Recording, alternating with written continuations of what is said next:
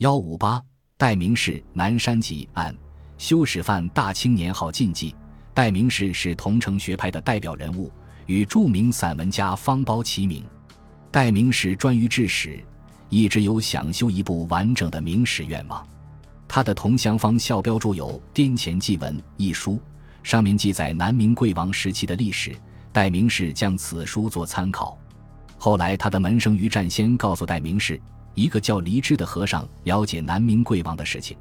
这和尚原是南明贵王府内的一个太监。贵王被吴三桂杀了之后，便出家当了和尚。戴明氏急切想求得黎之和尚关于南明贵王的一些言论。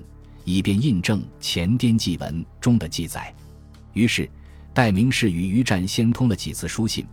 这几封书信后来被代名氏的学生龙云鄂于康熙四十一年收录于刊刻的文集《南山集》中，取名为《与余生书》。康熙五十年，左都御史赵申桥根据《南山集》参奏代名氏，指示他妄窃文名，私刻文集，四口游谈，导致是非，与多狂悖。逞一时之私见，为不经之乱道，图使市井书场翻刻，冒与设立营省。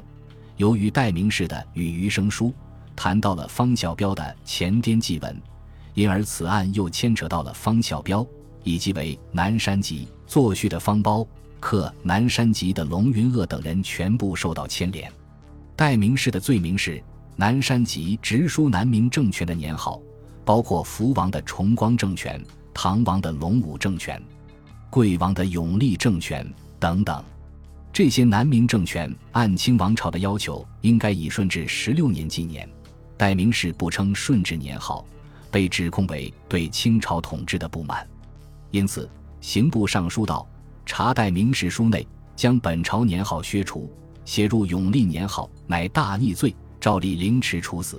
其弟代世平斩决，其祖父子孙兄弟。伯叔父兄弟及子俱斩，女眷十五岁以下子孙皆给功臣为奴。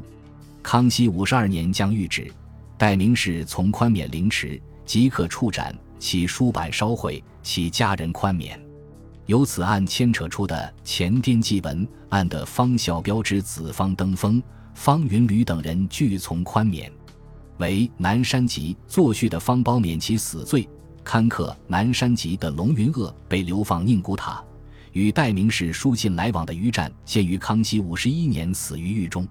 后来有人考证，代名氏的《南山集》只是与余生书中有序南明弘光帝在南京一段，并于文字间写了永历的年号，其他并无一处是犯清朝禁忌的。